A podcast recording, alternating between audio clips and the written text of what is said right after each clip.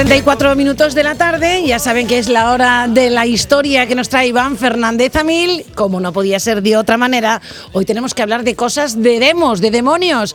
A Casa do Demo, el lugar de Galicia donde ocurrió el primer caso de Portergeist documentado de la historia de España. Iván, ¿qué tal? Muy buenas tardes. Hola Maite, buenas hoy tardes. Tenía pues que sí, ser... sí. Tú, tú, a ver, ¿tú dónde estás? ¿Estás en la calle celebrando el San Maín? Entiendo, teniendo niños pequeños, no puedes Hombre, estar en mira, otro sitio, ¿no? Ahora mismo, en cinco minutos, me voy a la calle a celebrarlo con ellos. ¿Eh? Claro, ¿en tu casa es San Maín o Halloween? Pues eh, da igual. al Ambas final son cosas. niños pequeños y ambas son las dos co- cosas. sí. Ambas cosas, muy bien. Bueno, pues nada, tarde, tarde de fiesta, sobre todo para, para las familias con, con niños pequeños, pero cuidadito, ¿eh? que también hay mucha gente que no tiene niños que lo celebra bien a lo grande y decorando sus casas y todo. Y nosotros, bueno, no nos va a hacer falta decorado, porque la historia es espeluznante, ¿eh? Es espeluznante. Eh, vamos a intentar contarlo todo. En el año 1899, en la casa de Juliana Rodríguez, en San Fithan Jones, en Ponteceso, comenzaron a pasar cosas raras, fenómenos extraños. ¿no? Cuando se levantaba por la mañana, Juliana se encontraba los muebles cambiados de sitio. Los huevos estaban vacíos, algo removía las brasas y se oían ruidos raros. Pero un día aquellos fenómenos fueron a más. Comenzaron a llover, a llover piedras, garras invisibles comenzaron a arañarla, a golpearla, a tirarle del pelo, e incluso su nieta, que vivía con ella, María, también empezó a sufrir esos ataques, ¿no? Entre comillas.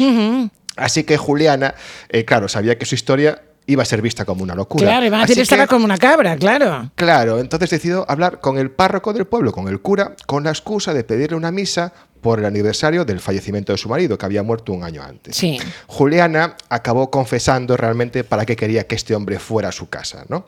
El cura, pues le dio una buena solución, que rezar el rosario, y la hizo acompañar por varias personas para que estuvieran con ella esa noche, ¿no? Sí. Pero al día siguiente, esas personas que habían ido a acompañarla acudieron al párroco para pedirle que fuera a bendecir aquella casa, porque algo estaba ocurriendo allí. O sea, ellas Al notaron día- algo.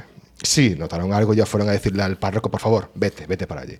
Al día siguiente bendijo la casa, pero no pasó nada. Pero justo cuando se estaba yendo, una piedra cayó en el suelo. Poco después cayó otra, después cayó parte de una báscula y el mango de un paraguas, y después media docena de patatas aparecieron de la nada y formaron una columna que se mantuvo en pie ella solita. Claro, el cura salió pitando y no volvió jamás a la casa de Juliana. No, pero lo que se sí marchó hizo, aterrorizado. ya, lógicamente. Pero bueno, lo que se hizo fue informar al arzobispado de Santiago para que se hiciera una investigación de lo que estaba ocurriendo. Sí.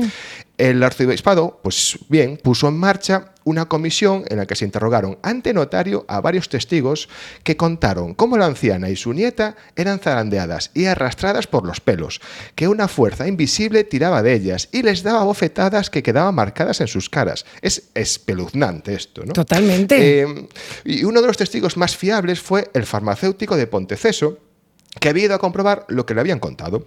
Antes de entrar en la casa, tanto él como sus compañeros hicieron un reconocimiento por fuera de la casa para, para asegurarse que no era, no una trampa, no había Sí, sí, trucos, sí, no era un chiste, no era una broma, ¿no? Pero cuando entraron en la casa, varias piedras comenzaron a caer del techo y a desaparecer. Y marcaron algunas con una cruz y vieron que desaparecían y volvían a aparecer en otros lugares de la vivienda. Incluso llegaron a ver un cesto de patatas que no se caían de él a pesar de estar boca abajo. Bueno, Madre la verdad mía. es que una pasada, ¿no? Qué miedo. Durante la, durante la investigación de la iglesia, los fenómenos de esta casa se conocieron en toda España y le dieron el nombre de A Casa do Demo. Claro. Juliana quiso dejarla, quiso abandonar esa casa, sí. lógicamente. Claro, pero sus patas. vecinos, claro, pero sus vecinos la rechazaban, la rechazaban por miedo a que se llevara con ella esa maldición. Bueno, tenía O su que- lógica. Vamos a ver, el miedo es libre, sí, claro. Sí, el miedo es libre. Al arzobispado, que no se creía que todo aquello fuera cosa del demonio, no le quedó otra que enviar a un exorcista para ahuyentar a aquella entidad de la casa, aunque no se llegó a practicar. El exorcismo nunca se llegó a practicar.